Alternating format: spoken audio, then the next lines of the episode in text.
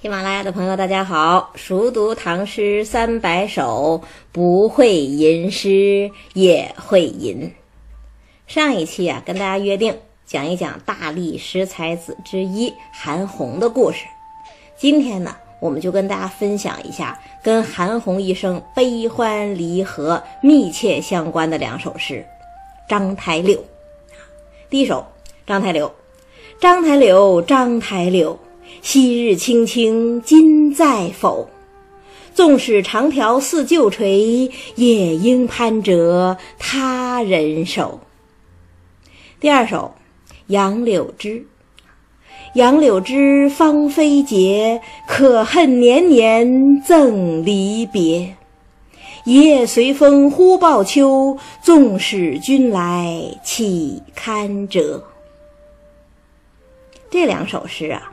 第一首是韩红写给爱妾柳氏的问候，第二首呢，则是柳氏给韩红的回答。这两首诗有两个出处，一个是唐朝人许尧佐写的传奇小说《柳氏传》，另外一个呢是唐朝人孟起的本事诗《情感》。不知道大家有没有印象？咱们讲崔护题都城南庄的时候，也说过，他就记载在孟起的本事诗里。那题都城南庄也罢，章台柳也罢，背后都有诗人的人生故事。但是我敢保证，论诗，也许是崔护稍胜一筹，但是要论传奇，那韩红的故事可不知道高过崔护多少了。怎么回事呢？根据书里的说法呀，这韩红呢，本来是一介寒士，家徒四壁，但是素有才子之名，所以也交了很多朋友。其中有一个朋友姓李，我们就管他叫李生吧，特别有钱，而且特别欣赏才子，把韩红请到自己家里住，每天一起高谈阔论。李生呢，有一个宠姬，姓柳。能歌善舞，艳冠一时，他也对韩红动了好奇之心，整天就从墙缝里偷窥，越看呐越觉得韩红非同寻常。有一天，他就跟李生说了：“啊，韩秀才虽然现在落魄，但是绝不会久居人下。”那李生一听，知道柳氏对韩红有意呀，他是个慷慨的人。跟中国古代很多慷慨的人一样，爱朋友胜过爱美人儿，就决心成全这对才子佳人。于是呢，李生就置了一桌酒宴，酒酣耳热之际，就对韩红说了：“秀才当今名士，柳氏当今名色，以名色配名士，不亦可乎？”说罢，飘然而去。还给两个人留下三十万家财。所谓一顺百顺呐，韩红得了美人之后，第二年就考上了进士。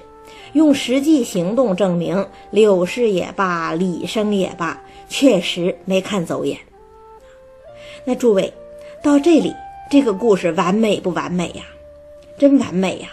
落魄的才子，慧眼识英雄的佳人，慷慨的富豪朋友。真是中国版的爱情传奇呀！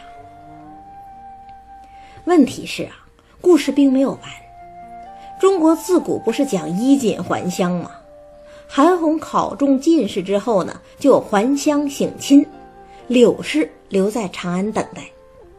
可是啊，谁也不曾料想，就在这个时候，安史之乱爆发了，兵荒马乱呐！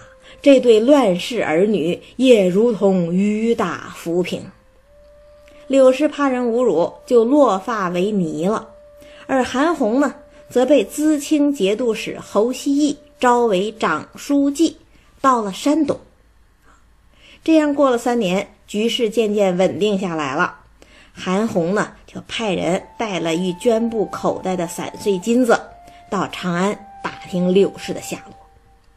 那个人千辛万苦找到柳氏，奉上口袋。柳氏一看，白绢上题了一首诗：“章台柳，章台柳，昔日青青今在否？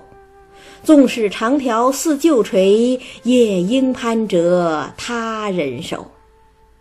柳氏看完呐，泪如雨下，当即回诗一首：“杨柳枝，芳菲节，可恨年年赠离别。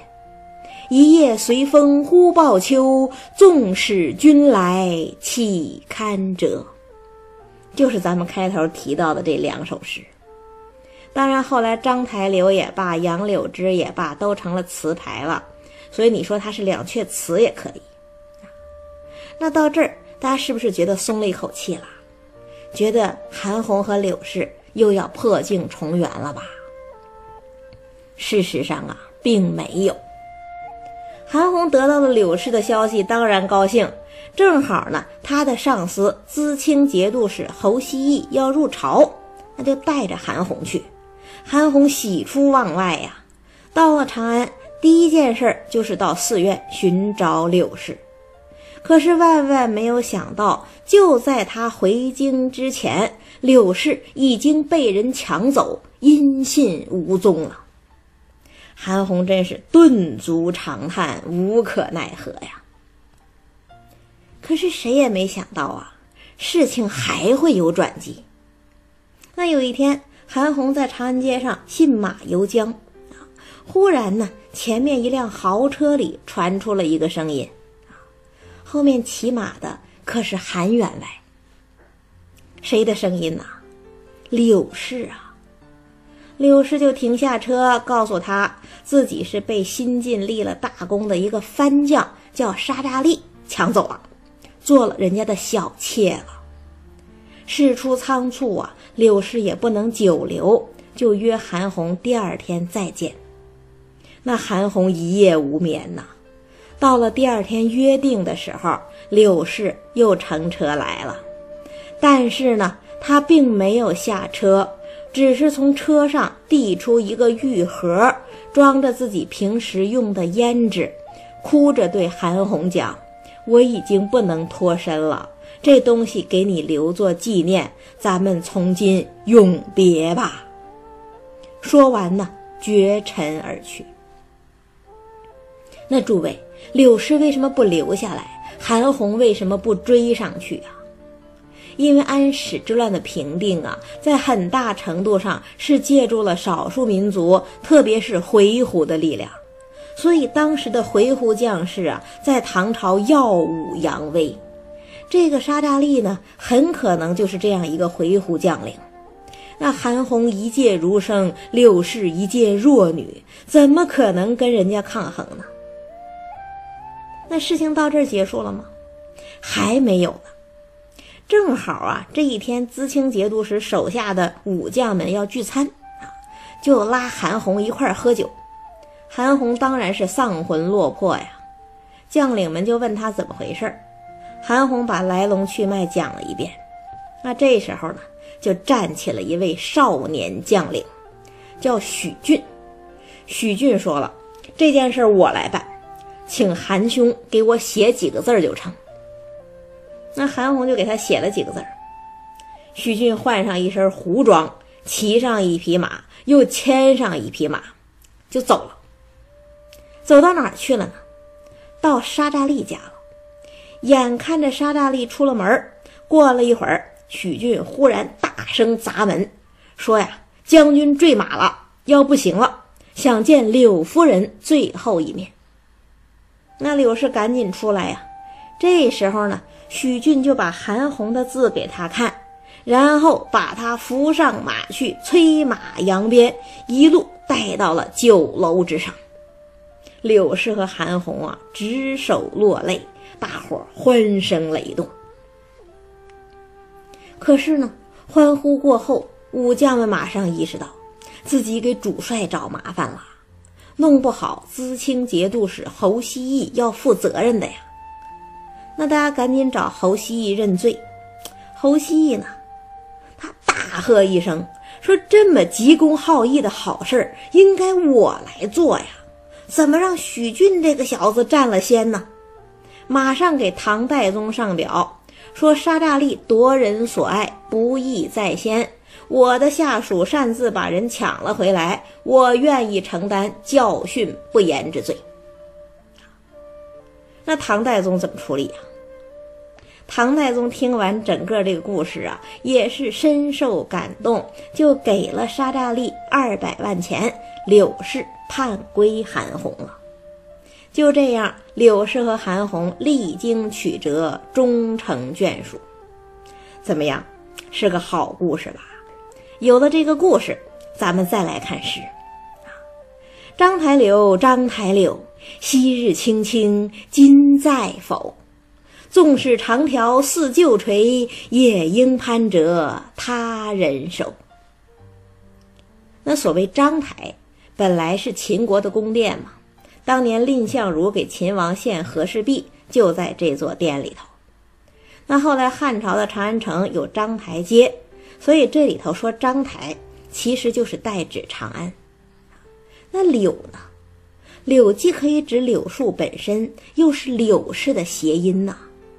章台柳，章台柳，诗人连用两个叠句，可见呼唤的急切和情感的焦灼呀。那诗人在呼唤什么，又焦灼什么呢？下一句：“昔日青青今在否？”当年你青枝绿叶，如今还是那样吗？大家要知道，《世说新语》里有一句话。叫做蒲柳之姿望秋而落，松柏之志经冬弥茂，是讲啊柳树柔弱不禁摧残，所以诗人才会问昔日青青今在否？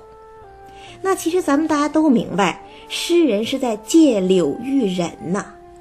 所以这句话又可以理解为：当年我离开的时候，你正艳冠群芳；如今历经风雨，你是否还是那般模样？那可能有人会说了，这个韩红是直男癌呀，只关心容貌啊？难道柳氏容貌不在，他就不喜欢了吗？话不能这样理解。柳氏在诗人心中就是青春和美丽的化身，蒲柳弱质本来就不该摧残，也不容摧残，所以一句“昔日青青今在否”，其实是两个问题：你还在吗？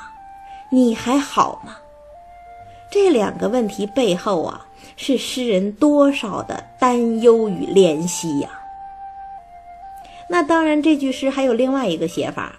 叫做往日依依，今在否？直接化用了《诗经》的“昔我往矣，杨柳依依；今我来思，雨雪霏霏”。那意思还是一样，写的也非常好。在不在，好不好，是一重担心。诗人其实还有另外一重担心呢。纵使长条似旧垂，也应攀折他人手。长条似旧垂，这就是在呼应昔日青青啊。中国古代不是有折柳送别的风俗吗？柳条只要返青，就难免被攀折的命运。那女子也是一样的呀。兵荒马乱之中，女子的美丽大概就像柳条的青翠一样。是足以带来灾祸吧？那就算你美丽依旧，应该也被他人带走了吧？一个乱世男子的牵挂与忧伤，就这样借着柳树委婉地表达了出来。章台柳，章台柳，昔日青青今在否？纵使长条似旧垂，也应攀折他人手。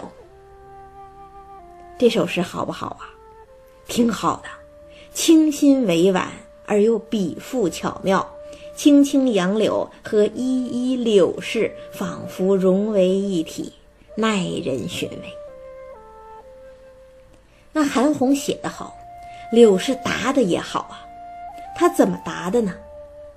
杨柳枝，芳菲节，可恨年年赠离别。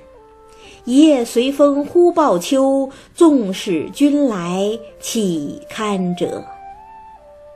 什么意思呀？在花团锦簇的春天，杨柳也舒展身姿，随风起舞啊。但是呢，可恨年年赠离别呀！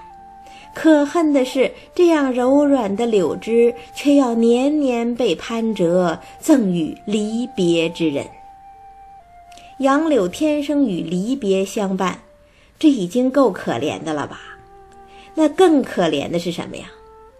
一夜随风忽报秋，纵使君来岂堪折？《淮南子》里说过呀：“见一叶落，而知岁之将暮。”就是后人说的“一叶落，知天下秋”啊！转眼之间，春去秋来。纵使你此时再来，柳条已经凋零，柳叶已经落下，无法再折了。什么意思呢？杨柳命中注定被人攀折，已经可怜；更可怜的是，就算攀折，他也希望被你攀折呀。可是你来的太晚，它已经凋零，你攀折不到了。很明显，既然你韩红拿柳树来比我，那我也拿柳树来自比吧。在人生的春天，我也曾吐露芳华，可恨的是，我美好的青春却被离别所误，不能在你身边尽情绽放。光阴似箭，人生易老啊！我如今已经容貌凋残，就算再见，你应该也不那么喜欢我了吧？你看柳氏多聪明啊！你说潘哲，我也说潘哲，但是呢，你说的是也应潘哲他人手，而我回的却是纵使君来岂堪折。其实这就是在告诉韩红啊，我并没有攀折他人手，我还在等你，但是呢，因为别离的痛苦，我已盛言不在。恐怕你都不想攀折了吧？一个乱世女子的委屈和担心就跃然纸上了。你看两首诗啊，一问一答，谁也没说自己，都只讲了柳树的故事。但是呢，就借着折柳赠人这么一个风俗。乱世男子的牵挂和乱世女子的委屈就已经表露无遗，这就叫风流婉转，语浅情深，不着一字，尽得风流啊！赠诗的韩红是个真才子，达诗的柳氏是个真佳人，他们的诗啊，配得上他们的传奇故事。那最后再感慨一下吧，唐朝真是诗人的黄金时代。只有在这个时候，豪门才会心甘情愿地为诗人献出美女，武将才会心甘情愿地为诗人舍生忘死，连皇帝都会心甘情愿地为诗人网开一面。有这样的唐朝，才有这样的唐诗。